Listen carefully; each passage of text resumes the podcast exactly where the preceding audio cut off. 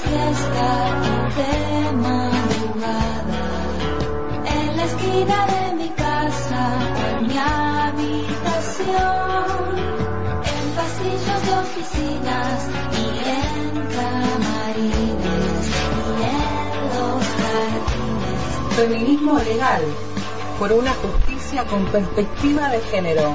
Con Claudia Ramírez.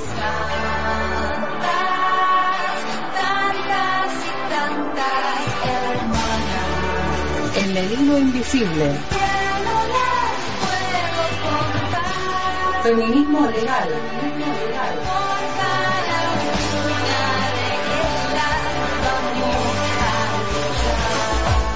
Si la justicia es machista, que sea feminista la memoria. La hora de la resurrección.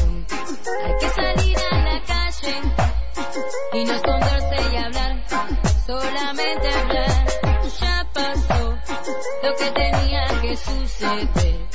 Hay un pueblo que te grita, vas a tener que escuchar, que escuchar, ay, ay, ay. Me dirijo a toda mi gente, la comunidad de mi nación, porque hay algo que mi gente está causando. A esta hora, todos los lunes, recibimos a nuestra compañera Claudia Ramírez en este espacio Feminismo Legal. Buenas tardes, Claudia. Y bueno, lo mejor para esta parte del año que, que estamos comenzando en este lunes. Hola Pau, hola a todos. Sí, feliz post vacaciones. Claro, po- es el post receso y viste que a veces uno tiene el calendario puesto según lo, lo- eh, el calendario escolar. Mucha, eh, eso define muchas cuestiones en, en algunas eh, cuestiones de nuestra vida. ¿ves? Parece que Sí, termina el receso sí. y empieza. bueno, Pau, todo bien entonces, todo el equipo bien. Todo el equipo bien, estamos iniciando y felices, con mucha esperanza esta parte, viendo que Sí. todo va mejorando un poco, ¿no? Y la, bueno, y hoy la justicia también recomenzó porque siempre se acomoda al receso escolar. Así que hoy levantó la feria judicial también. Así que lo que yo eh, preparé hoy, pensando siempre en, en, lo, en lo que lo cotidiano dentro de estas situaciones horribles, ¿no? De- del tema de legal cuando con las violencias machistas. Eh, y, y una de las cosas que pensaba, porque yo todo lo saco de la de lo que voy viviendo con con mis acompañadas, ¿no? El estudio y bueno y, y pensaba en el tema de el acompañamiento, el acompañamiento que se hace de lo legal, pero también la importancia del acompañamiento psicológico en cuestiones de violencia machista y, en- y más eh, cuando hay cuestiones de eh, bueno, en realidad en violencia, cuando hay cuestión de abuso sexual o violencia eh, por, por golpe o violencia intrafamiliar diversa. Porque habían ahí como dos cosas que quería como, como contar, así como informar. El primero es que eh, quien denuncia una vez que hace su denuncia, quien la representa eh, dentro del Poder Judicial es la Fiscalía. Que en este caso, tanto la Fiscalía de Género como la de Abuso Sexual son dos fiscalías diferentes que se guían por el tema. Sea, te- es cada, en la Fiscalía de Género hay una fiscala que, la autora Reyes, que está siempre ella, y en Abuso Sexual es de Elenca Larco, que está siempre ella. Eh, bueno, eh, esas son las que representan. Ahora, eh, después, si vos querés tener un abogado que te acompañe como querellante, eso es una decisión personal, particular y va aparte. Eso no te lo provee el Estado, eso lo tenés que costear eh, desde, desde una decisión hasta económicamente. Bueno, y lo mismo con el tema psicológico.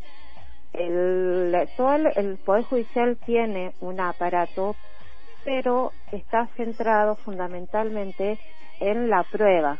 Y que acá está bueno hacer esa distinción entre lo que es un acompañamiento psicológico como terapéutico, como sanador, digamos, de estos, eh, de esta, de, para atravesar estas situaciones eh, de violencia que te va a acompañar antes, durante y después del proceso judicial y la psicología como específicamente como una prueba que busca probar o determinar la, eh, la eh, certidumbre del hecho que se denuncia. Entonces la- el Poder Judicial tiene un aparato para acompañamiento, pero va a eso, a efecto de poder probar eh, el hecho.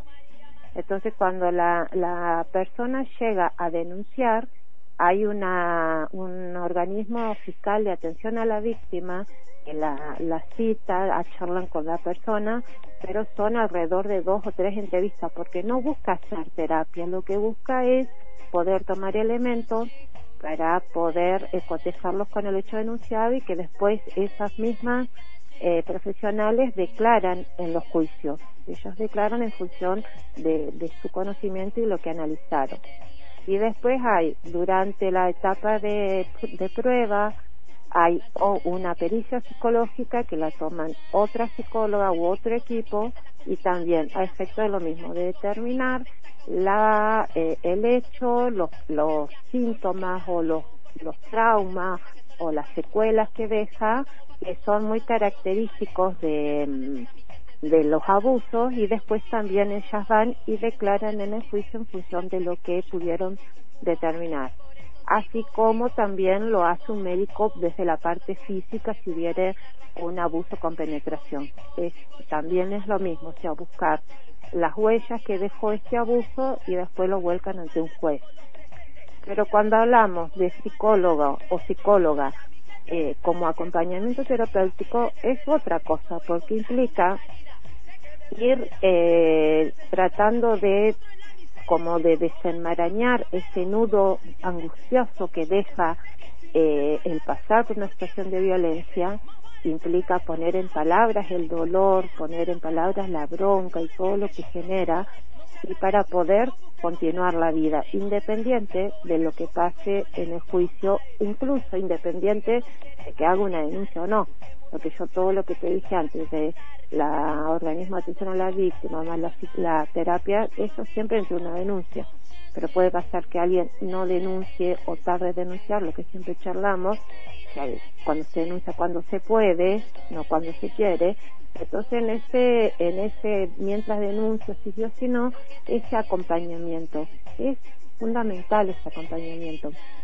Eh, y eso también, eh, o sea, eso no te lo provee el Estado y también es una acción personal y también es a costo propio, porque sabemos que el hospital, además de que tiene eh, poco pocos recursos o pocos turnos, esto requiere como una continuidad, el hospital no te lo puede dar.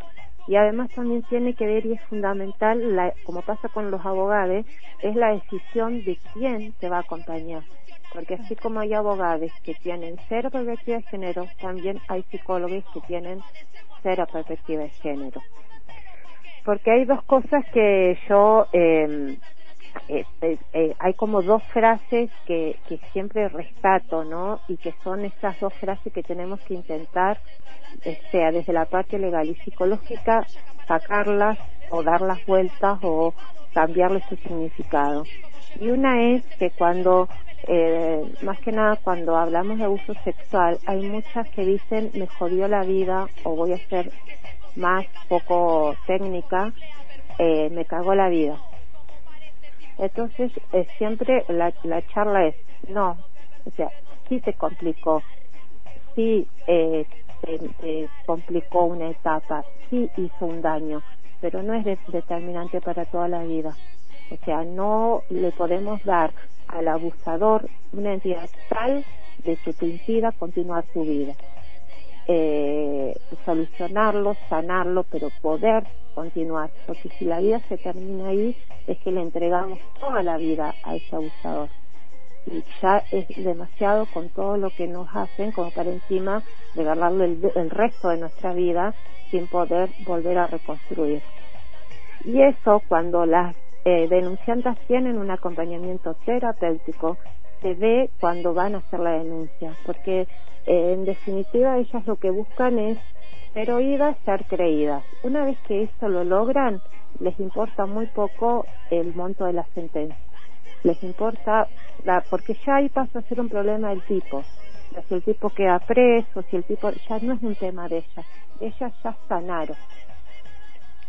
Y otra de la de las frases eso es esto nos pasa porque somos mujeres y también no no nos pasa porque somos mujeres porque si no tenemos que cargar como que nuestro género sea como una condena. Uh nací mujer o, o, o soy elegí una sexualidad diversa y uy es como si tuviera encima una bomba de tiempo que nazco con esta bomba de tiempo de que me va a estallar por el solo hecho de que nací con ella. No a nosotras nos matan y nos violan porque hay una violencia machista estructural, patriarcal, social, cultural y económica, no porque nosotras seamos mujeres, o sea, porque se ha determinado desde la cultura y desde la sociedad de que somos objeto de, eh, de descarga violenta del sistema.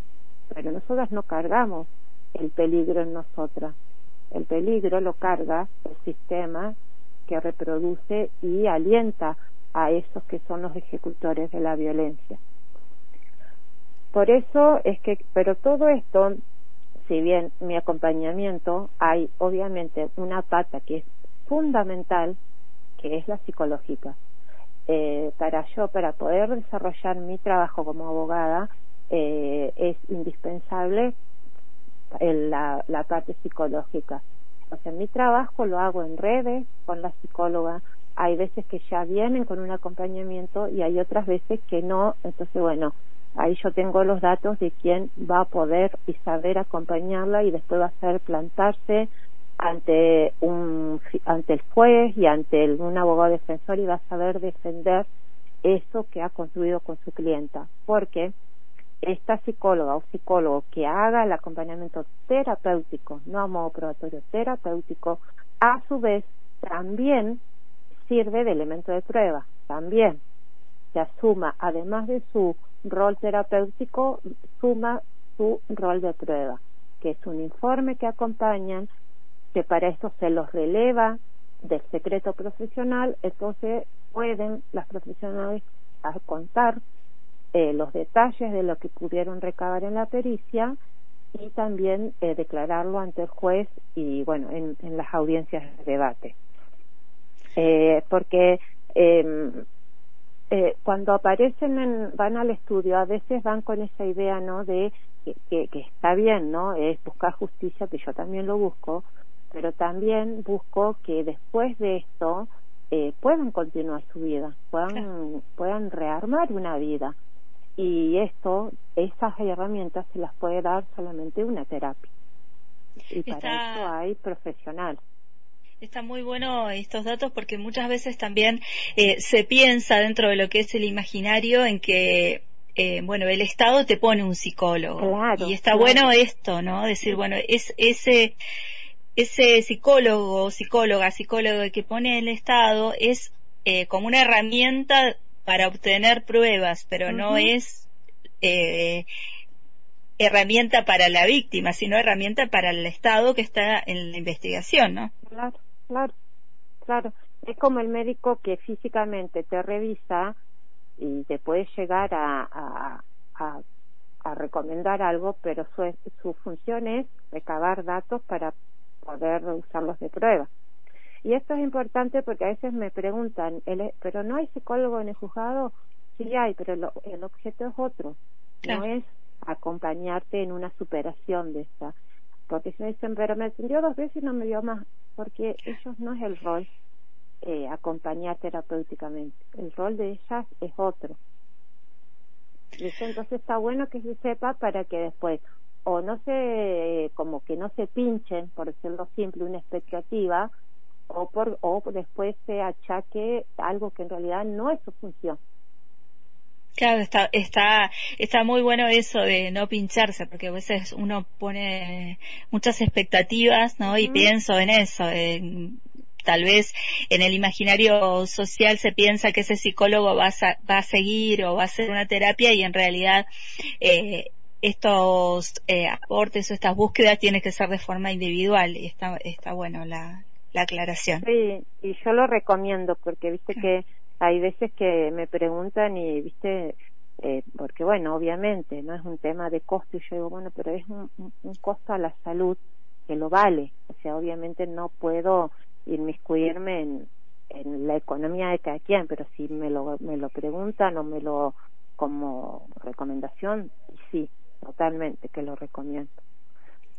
Independiente de lo legal sea te digo aunque si no querés hacer la denuncia o no aún pero sí recomiendo la terapia. Me parece fundamental en los psicólogos en esta en general para mí en la vida pero hablamos en concreto en abuso son fundamentales un psicólogo una psicóloga que tenga esa perspectiva que se sientan acompañados y que obviamente no se sientan en ningún momento indagadas ni juzgadas ni cuestionadas nada simplemente acompañadas Y, estás escuchando, para aquellos que están escuchando y, dicen quién es, es Claudia Ramírez, ella es nuestra columnista del feminismo legal todos los lunes, la podés escuchar en antena, eh, y aporta estas cuestiones, ¿no? Estas eh, cosas que a veces no sabemos y que nos hacen falta para poder eh, tener más derechos a la hora de, de ir a buscar eh, justicias en estas temáticas. Gracias, Claudia. Listo Pau no, un gusto un gusto re- reencuentro Nos volvemos a encontrar el próximo lunes El próximo y lunes. una una cosa te iba a preguntar, eh, Sí. aquellos que estén escuchando, aquellas que estén escuchando y que quieran conectarse eh, Sí. con Claudia Ramírez, ¿cómo pueden hacer además de escucharte todos los lunes? Porque los agarramos como oyentes, así. sí eh, si querés te paso mi teléfono no hay problema y si no mi mail lo paso ya si querés. Dale, lo vamos a, a agregar en las redes para que puedan tener también eh, información y puedan consultarte Sí, sí, este en forma privada, porque por ahí hay, viste, cuestiones que, que surgen y dicen, bueno, le puedo preguntar a Claudia y está bueno que, que- Eh, por que, bueno. Es eh, lo que más lo que más recibo el WhatsApp este que es nuestro medio de comunicación masivo actualmente pero también le paso el mail si querés si Dale, vos tenés mi teléfono pásalo dale, ahí vamos a poner toda la información. Gracias Claudia y nos volvemos a encontrar el próximo lunes. listo listo beso Abrazos. grande chao chao Feminismo legal en el hilo invisible. Por antena libre.